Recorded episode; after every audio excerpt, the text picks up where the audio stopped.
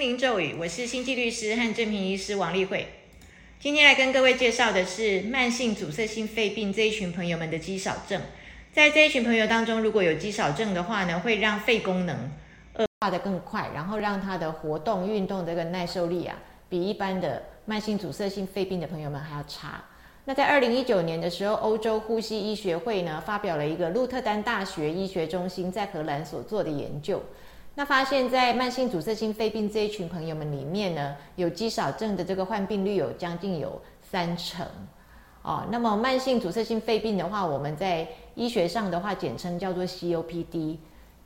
那如果一样是 COPD，有肌少症跟没有肌少症比起来的话，有肌少症的这个就是情况不利啊。我们知道他们就是稍微一运动就会很喘嘛，甚至不要是说运动，只是做日常生活的工作也都会很喘。然后肺部的功能不好，造成他们的血液当中的氧气啊、血氧都是偏低的，所以人非常的容易疲累。那么肌少症的话，就是使这些情况就更加的恶化。那再看一个新一点的一个报道的话，是在二零二三年呢，也就是今年呢，有这个中国的广东大学他们刚刚发表的。那我们在查看文献的时候，发现中国大陆对于肌少症的研究颇丰啊，发表了相当多的一些这个 journal articles。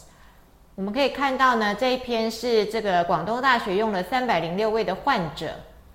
那么其中两百六十位是男性啊，呃，女性比较少，他们只选了四十六位。不过呢，一般整个普遍呢，三百多位的年龄都是蛮高的啊，就介于六十岁到八十八岁。那这一篇研究里面就是告诉我们说，这个 COPD 的这个肺病的严重度啊。会跟他的肌肉指数是成反比，也就是说，他的肌肉指数越高，肌肉量越多，他的肺病呢就越不严重。那如果肌肉指数越低，肌肉量越少，他的肺病呢就越严重。那不但如此呢，还跟他的这个会不会呼吸衰竭也有关系哦。哦，也是跟这个肌肉量是成反比的。哦，就是肌肉量高的话呢，呼吸衰竭的这个危险啊就低；然后如果肌肉量少的话，呼吸衰竭的危险就高。那跟他们会不会产生这个肺炎啊，然后住院啊，这样哦，因为他们这个肺部的呼吸道的功能不好嘛，所以也特别容易感染这样。那他们会不会因为这个重症肺炎去住院，也一样是跟肌肉指数是成反比，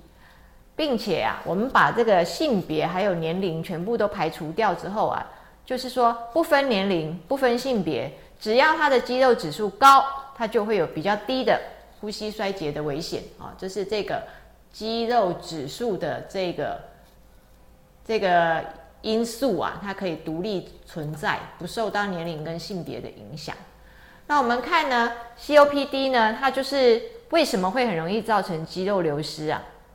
我们刚刚讲。肌肉少，肌肉流失会造成这个慢性阻塞性肺病容易恶化。那其实呢，慢性阻塞性肺病也容易造成肌肉流失。第一个就是呢，因为他的身体里面发炎很严重嘛，然后呢，他身体里面氧化压力也很高嘛，这些都容易造成了他的肌肉的这个合成啊变得慢，然后呢分解变得快，所以肌肉分解快，然后肌肉生长慢，那就造成了肌肉流失了嘛。然后因为他们平常啊，他们这个呃。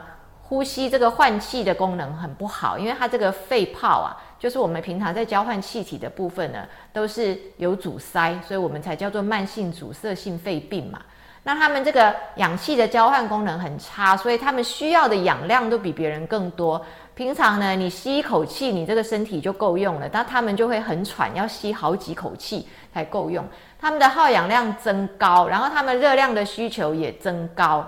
哦，因为身体需要做很多耗能的工作，所以呢，热量需要比较多，但偏偏胃口非常的不好，所以他们吃的东西比较少，因此就造成补充的热量经常的不足，有可能就因为这样子恶化到后来可以发生恶意值这样的一个情况。那么恶意值这个词，我们通常是用在癌症的患者，就是说他们水谷不进啊，全身消瘦啊，脂肪分解。哦，肌肉也分解，全部流失，这样这叫恶意值。那 COPD 的重症的话，到后来也容易呈现是一个恶意值的状态。不过呢，我们有发现到这个 COPD 它的肌少症呢，呃，发展的比较慢。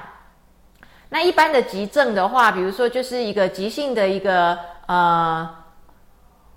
肠阻塞或者是一个急性的心肌梗塞去住院的话，它这个会在住院期间，因为身体压力非常大的关系，就快速的造成肌肉的流失，这个是急性肌肉流失。但是如果是慢性阻塞性肺病的话呢，它的肌肉流失呢，我们观察到发展的比较慢。但是最慢的呢，还是那个年龄老化造成的。我们说在四十岁以后，大概每十年可以肌肉流失个八到十趴这样子嘛。那我们现在就是发现呢，这个肌少症呢，呃，它在慢性阻塞性肺病的人身上呢，它会比较没有像急性的那么快，但是就稍微比这个老化造成的肌少症稍微快一点。那我们去观察到他们基因的表现，就是呢，它会。抑制掉呃细胞生长的这个表现哦，就是细胞生长的这种基因呢，大部分被抑制。那如果反过来是那种抑制细胞生长的那一种基因呢，它就突然的被活跃的表现了，过度的表现了这样。那 COPD 的患者呢，通常也都会比较提早老化，因为你看这个呃基因再再生的这些基因呢都被抑制了，然后呢。抑制生长的这些基因又被过度的表现。那我们看到呢，在 COPD 的这些朋友们啊，我们就看到他们的这个第一型的这个肌纤维呢，都变得比别人细一点。然后呢，第一型的肌纤维都比别人少一点。那这个就是很明显的是肌少症的这种这种现象嘛。然后我们说肌肉的萎缩啊，肌肉品质下降啊，于是就造成了他的这个体能也就下降。然后呢？我们就看到呢，在这些 COPD 的人身上，他们因为他们的血氧偏低的关系，我们发现竟然呢，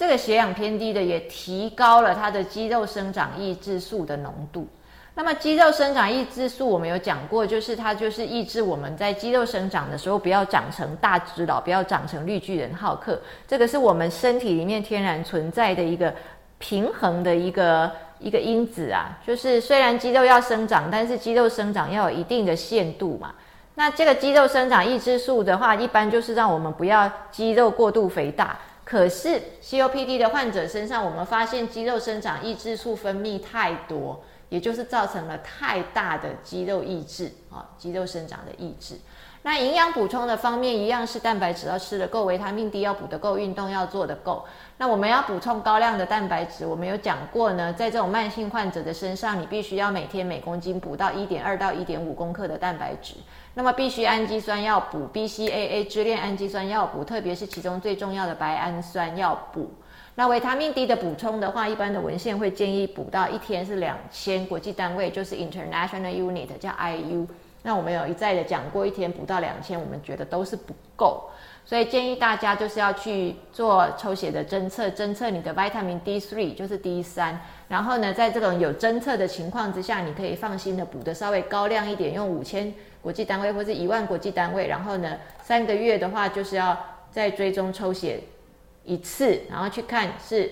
可以了，还是还不够，还是过量啊？那如果你有在抽血追踪的话，你就比较不担心会吃到过量，因为很多人都会觉得说维他命 D 是油性的维他命会囤积，所以都不敢吃的太多，结果都不够。那运动的话呢，我们都知道这个要做渐进性的阻抗运动嘛，阻力运动的意思就是重训的意思。我们前面已经讲了这么多集，我们也知道说，在这个肌少症要要预防或者是要增肌的这个过程当中呢，阻抗运动是最有用的。但是呢，因为这一群朋友们稍微动一下都喘得不得了了，甚至光是日常的这个行走坐卧都喘得不得了了，还让他去运动的话，他们其实是非常受限制的。于是呢，在这个研究报告上面，他们就提到了必须要给他用 ambulatory oxygen supplement，的就是呢，在活动时呢，给他做氧气的补充。我们可以给他呢，就是每一分钟大概两 liter 两公升这样的很低的流速。我们也不需要用到面罩，我们只需要用到鼻导管。一天可以给他二到六个小时，特别是在他在运动的时候。那这个 COPD 的朋友们呢，绝大部分他们的血氧就是可能会小于九十啊，都是都是八十几这样，都没有非常的好。哦，或者是说，呃，在运动或者是日常生活的这个行走坐卧的时候，突然我们就发现它稍微动一下，它就可以下降个四这样子哦。呃，本来是九十就下降成八十六，那这个就会很喘很疲累。所以如果是需要运动的时候，我们给他带上一个鼻导管来给他补充一下，每分钟两公升这样子的流速的氧气的话，可以呢改善他对于这个比较高一点的强度的活动的耐受性。那当然，对待这样子的一个朋友们呢，我们在帮他们设计呃运动疗程的时候啊，或者是营养补充疗程的时候，都要非常的因人而异啊。那这个也是我们康贝疾患中心的一个特色哦，就是真的是帮帮这样的朋友们克制化，不管是糖尿病的，或是慢性肾病的。或者是这个心脏病的，或者是癌症的，或者是这个呃 COPD 慢性肺病的，我们都要针对他们个人的状况去给予营养以及这个运动上面的一个呃处方。那所以我们有营养师，我们也有这职能治疗师一起来配合设计给他们的的这个课程。这样，谢谢各位。